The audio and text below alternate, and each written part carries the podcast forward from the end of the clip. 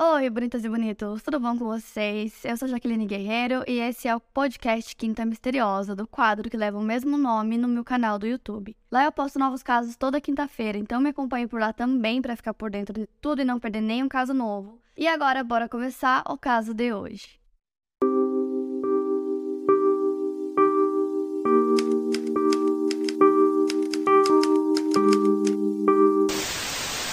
Robert Christian Hansen nasceu no dia 15 de fevereiro de 1939 em Esterville, no estado norte-americano do Iowa. Seus pais eram Christian e Edna Hansen. Seu pai era um imigrante dinamarquês que tinha uma padaria. A relação entre eles era conturbada, porque o pai era muito rigoroso e fazia com que o Robert trabalhasse por longas horas ajudando ele com a padaria. Sua infância e adolescência não foram épocas muito fáceis, porque ele sofria com a gagueira e durante a adolescência sofreu muito com acnes profundas, que deixaram cicatrizes permanentes permanentes em seu rosto. Além disso, ele era naturalmente canhoto e foi forçado a aprender a fazer tudo com a mão direita, o que lhe causava muito estresse e piorava seu quadro de gagueira. O Robert era um garoto bastante magro e pouquíssimo atraente para as meninas, sofrendo desde cedo com a rejeição feminina. Ele era solitário e bastante tímido. Frequentemente ele sofria bullying no colégio devido às suas características físicas. Tudo isso gerou nele uma grande revolta e ódio em relação às mulheres. Em 1957, Robert se formou no ensino médio e logo depois ele se alistou na reserva do Exército dos Estados Unidos. Após o treinamento básico, ele foi obrigado a dedicar um fim de semana por mês aos militares.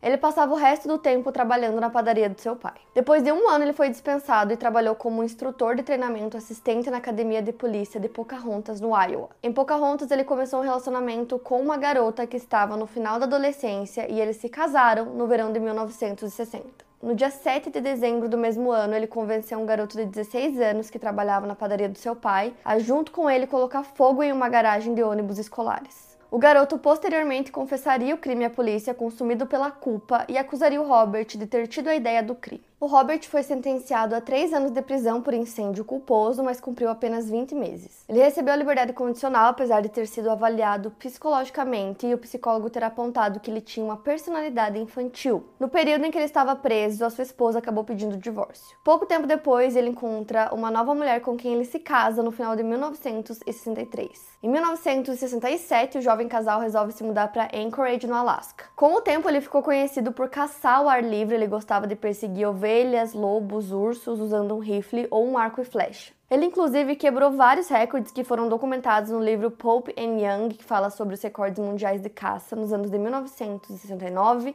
1970 e 1971. Ele abateu quatro animais que entraram para esse livro de recordes. Ele havia desenvolvido o gosto pela caça através de seu pai e acabou herdando dele cerca de 17 rifles de caça. Em 1972, o Robert foi preso mais duas vezes. A primeira porque ele foi acusado de tentar sequestrar uma dona de casa que conseguiu fugir e também pela tentativa de abuso de uma garota de programa. Ele ficou preso por menos de seis meses porque ele conseguiu uma sentença reduzida. Em 1977, ele foi preso mais uma vez por tentar furtar uma serra elétrica. O Robert já tinha cometido outros roubos menores e ele dizia que ele roubava apenas pela emoção de roubar.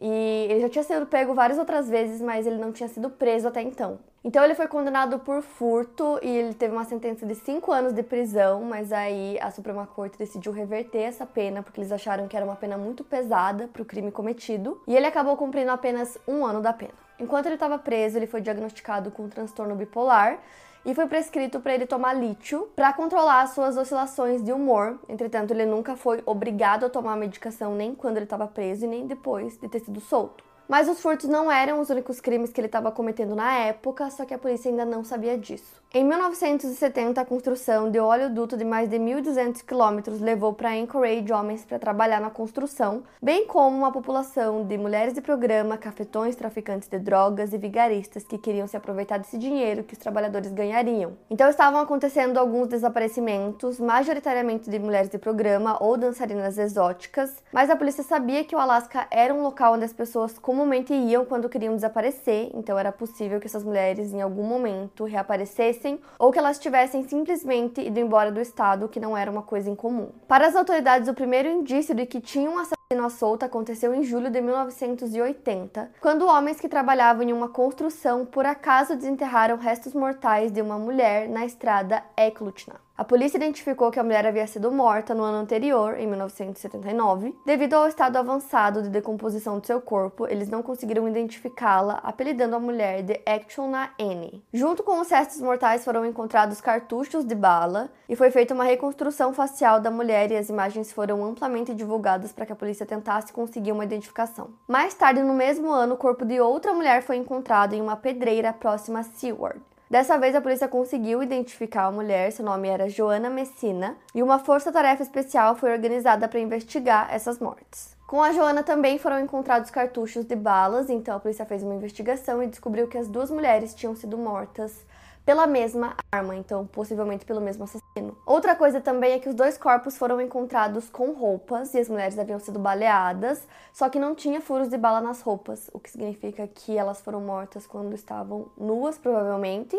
E aí depois o assassino colocou, né, vestiu novamente as roupas nelas. Então, a partir desse momento, eles começaram a achar que talvez estivessem lidando com um serial killer por conta de terem encontrado os dois corpos e também pelo fato de várias mulheres estarem desaparecendo, né? Além disso, as amigas das mulheres desaparecidas, que em sua maioria eram garotas de programa, deram relatos muito similares da última vez que viram a amiga antes de desaparecer. Então, elas disseram que elas estavam saindo para fazer um trabalho com um homem e que depois disso elas não voltaram mais. Em janeiro de 1981, Robert abriu uma padaria, usando cerca de 13 mil dólares que ele tinha recebido de um seguro por furto à sua casa. Ele alegou para o seguro que os seus troféus relacionados à caça haviam sido levados e, por conta disso, ele acabou recebendo dinheiro. Em 12 de setembro de 1982, outro corpo foi encontrado por caçadores em uma cova rasa feita próxima ao rio Knik, que ficava a cerca de 40 quilômetros a nordeste de Anchorage. A vítima era uma dançarina chamada Sherry Morrow, de 23 anos, que foi vista pela pela última vez em 17 de novembro de 1981. Ela trabalhava no Wild Cherry Bar e, segundo amigos, ela iria encontrar um homem que lhe ofereceu 300 dólares para ela posar para algumas fotos. A Sherry tinha três tiros nas costas, assim como as vítimas anteriores. Os cartuchos foram encontrados perto do corpo. Ela estava vestida e em sua roupa não haviam marcas de bala, fazendo com que a polícia concluísse que ela foi morta nua e vestida depois pelo seu assassino,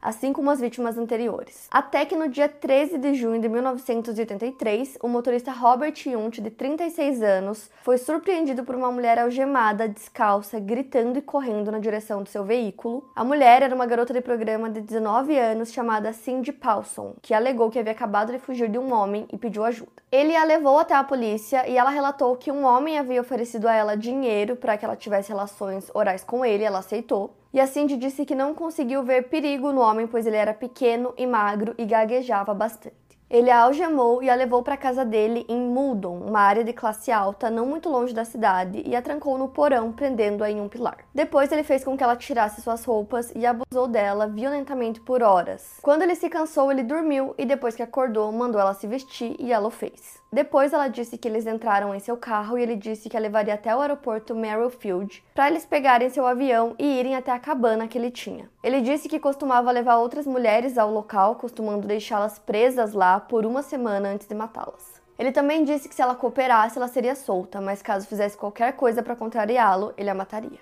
Quando eles chegaram no aeroporto, ele saiu e ela empurrou a porta do motorista e correu em direção a um semáforo. Ela viu faróis e balançou suas mãos algemadas pedindo ajuda. A Cindy foi capaz de descrever tudo com muitos detalhes para a polícia, então ela descreveu a casa do homem, disse que ele tinha muitos troféus de caça, ela também descreveu a aparência dele com detalhes, nos mínimos detalhes. Ela descreveu o carro, o avião que ele tinha. Depois, ela foi levada para o hospital para fazer alguns exames e foram detectados muitos ferimentos pelo corpo dela, nos pulsos, no pescoço o que corroborava com a versão que ela deu de ter sido sequestrada. Como a polícia tinha a descrição física que ela deu do sequestrador em detalhes, para eles parecia exatamente com o padeiro da cidade, chamado Robert, de 40 anos. Menos de duas horas depois, a polícia estava na casa do Robert, bateram na porta dele e ele concordou em conversar com a polícia e ir até a delegacia.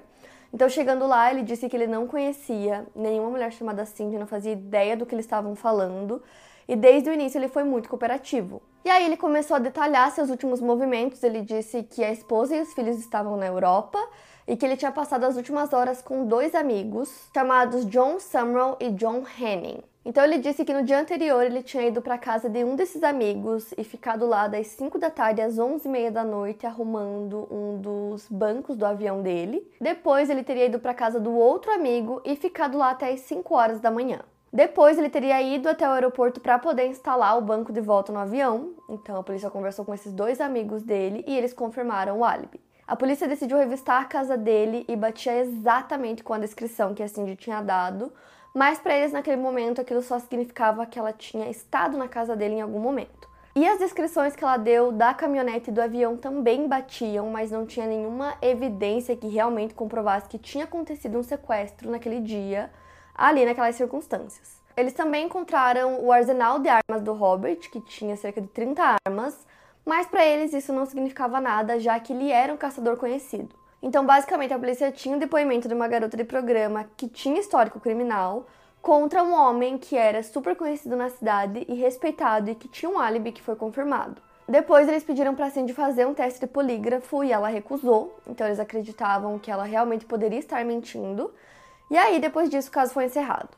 E apesar disso, o detetive sargento Glenn Flott tinha um sentimento que ela estava falando a verdade, só que como o Robert tinha esse álibi não tinha muito que ele pudesse fazer, então ele pede ajuda para o FBI para investigar os corpos que estavam sendo encontrados. O agente do FBI enviado foi o Ross Haswood. Então ele começou a estudar o caso e as circunstâncias e começou a teorizar que talvez o assassino fosse um caçador muito experiente e que tivesse baixa autoestima, já tivesse um histórico de rejeição, né, por mulheres e que ele sentia que deveria manter lembranças ou troféus dos crimes que ele cometia, então possivelmente ele guardaria alguma coisa da vítima ou alguma peça, algum objeto e até mesmo uma parte do corpo. Três meses depois do sequestro da Cindy, foi encontrada uma nova cova rasa nas margens do rio, e a vítima da vez era uma das dançarinas que estava desaparecida. Seu nome era Paula Golding, de 17 anos, e ela tinha sido assassinada da mesma forma que as vítimas anteriores. Depois disso, o policial Greg Baker, que também foi uma das pessoas que acreditou na Cindy, acreditou que ela estava falando a verdade,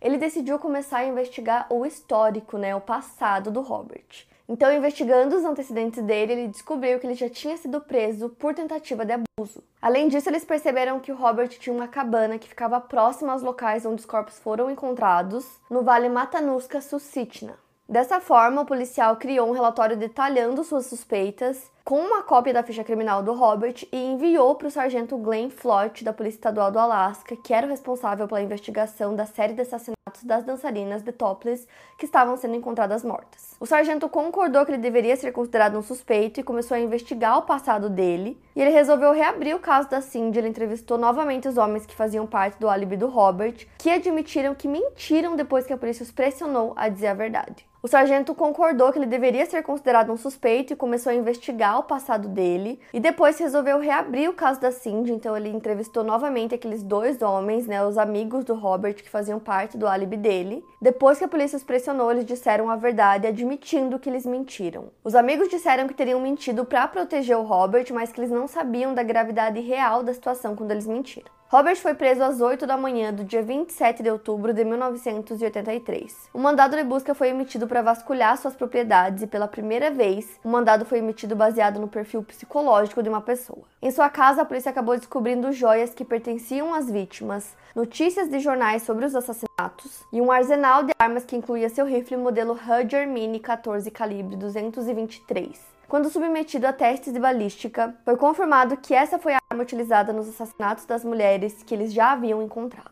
A polícia também encontrou um mapa da floresta local que tinha 20 marcações de locais diferentes. Quatro dessas marcações eram os lugares exatos de quatro covas rasas que a polícia já havia verificado e encontrado os corpos das mulheres. Só que, como era inverno e estava tudo congelado, ficou praticamente impossível que a polícia conseguisse averiguar essas outras covas por algumas semanas.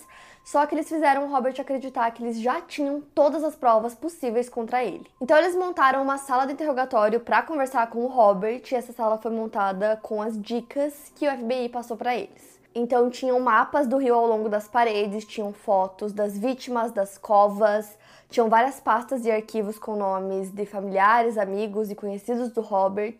Então eles deixaram ele entrar na sala e deixaram ele sozinho por alguns minutos para ver como ele ia reagir. E na verdade ele parecia muito mais intrigado com tudo aquilo do que preocupado. Então, um pouco depois, os investigadores entram e começam um interrogatório que iria durar cinco horas. Então, inicialmente, ele nega qualquer conexão com os casos, só que aí, depois de um tempo, eles começam a apresentar as evidências que eles tinham, que eram várias, né? E aí ele decide confessar. Então eles começam a, a confissão e é tudo gravado. Foram 12 horas de confissão. Ele confessou que entre os anos 1973 e 1983 ele assassinou um total de 17 mulheres e abusou de outras 30 que sobreviveram a seus ataques. Robert era bastante metódico e os alvos escolhidos por ele eram garotas de programa e dançarinas exóticas. Ele as sequestrava em seu avião e as levava para fora de Anchorage, onde ele as forçava a colocar em prática suas fantasias. Ele também disse que escolhia garotas de programa porque achava que elas mereciam ser tratadas como animais. Segundo Robert, ele respeitava sim algumas mulheres, mas só as que ele acreditava que eram boas. Ele sabia que tinha uma aparência que não deixaria suas vítimas com medo e elas confiariam nele para entrar em seu carro e serem levadas para onde ele quisesse. Ele contou que em 1980 ele atirou no cachorro de uma das mulheres que ele havia matado para que o cachorro não levasse ninguém à cova rasa dela.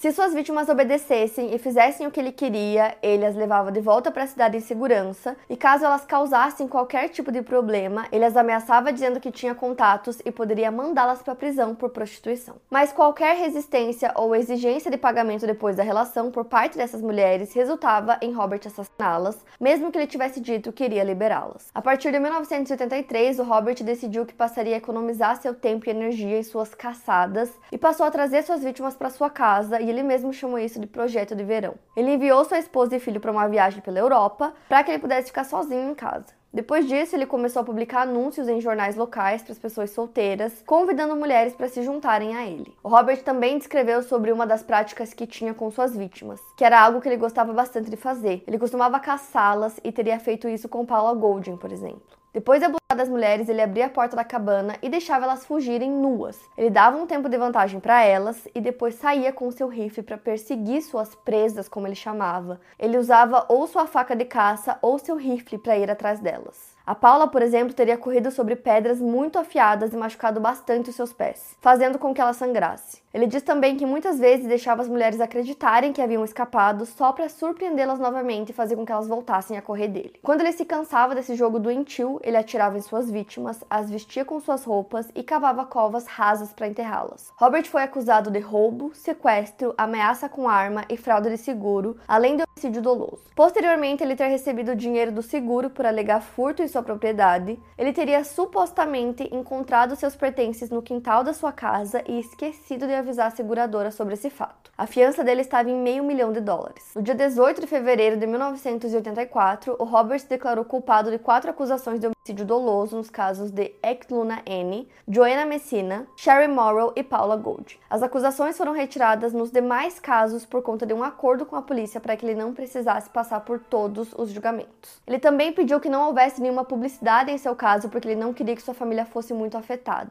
Ele também queria ser enviado para uma prisão federal. No dia 27 de fevereiro de 1984, o Robert foi levado perante ao juiz do Tribunal Superior Ralph Moody, no Tribunal do Estado de Anchorage. O juiz sentenciou Robert, que não demonstrou nenhum remorso, à prisão perpétua, acrescida de 461 anos, sem possibilidade de liberdade condicional. Em menos de três horas de julgamento, Robert foi condenado e sentenciado por seus anos de crimes horríveis. Depois ele concordou em voar de helicóptero com a polícia para que ele mostrasse onde eram as outras covas que não tinham sido encontradas ainda, então ele meio que ia apontando, e assim a polícia descobriu mais 11 corpos, dos quais 10 foram identificados. Para vocês terem uma ideia, grande parte das vítimas do Robert são anônimas até hoje e seus nomes são desconhecidos até mesmo para ele mas algumas foram identificadas. Em 1971, a Susan Heppard, de 18 anos, foi sequestrada no dia 22 de novembro, mas sobreviveu. Em 19 de dezembro, Patricia Ann Roberts foi sequestrada, abusada e liberada.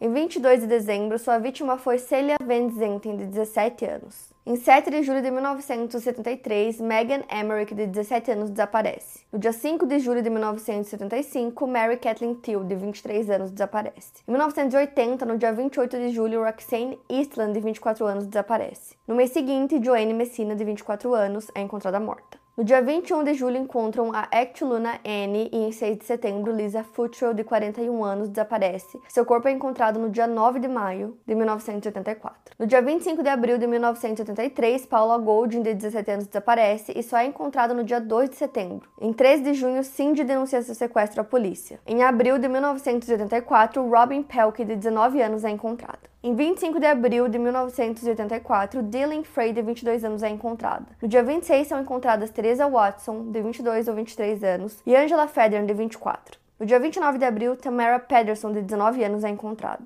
A Malai Larsen, de 28 anos, também é identificada como uma vítima dele, dentre outras mulheres que não foram identificadas. No início, quando todo o caso veio à tona, a esposa do Robert e os dois filhos continuaram morando no Alasca, só que aí os filhos dele estavam sofrendo muito bullying na escola por conta do caso do pai, então ela decidiu mudar com eles e ir para outro estado. Depois que Robert foi preso, o seu nome foi retirado dos livros de records. E aí, no dia 21 de fevereiro de 2003, mais de 20 anos depois de ter encontrado o corpo de uma das vítimas do Robert, da Ectilunia N, é muito difícil falar essa palavra, mas ela foi uma das vítimas e aí a polícia queria muito encontrar a identificação dela, então eles começaram a pedir ajuda para o público e divulgaram também várias coisas sobre ela, alguns objetos, algumas descrições físicas para ver se ajudava. Ela era uma mulher branca na casa dos 20 anos quando encontrada, usava botas marrom avermelhadas de salto alto, calça jeans, blusa de tricô sem mangas e jaqueta de couro marrom. Os policiais também esperavam que alguém reconhecesse suas joias, são essas da foto, e depois de preso, Robert foi transferido para várias penitenciárias até que ele faleceu no dia 21 de agosto de 2014 no Hospital Regional do Alasca, em Anchorage, aos 75 anos de idade. A causa da morte não foi informada. O caso ficou conhecido como The Butcher Baker pelo fato dele ter uma padaria e dele ter criado esse jogo horrível e macabro, né, como se ele fosse um caçador com as vítimas. O caso do Robert foi inspiração para filmes como Naked Fear de 2007 e The Frozen Ground de 2003. E é isso, para mais casos, siga o podcast Quinta Misteriosa e aproveite para avaliar em 5 estrelas se você gostou. Obrigada por ouvir e até o próximo caso.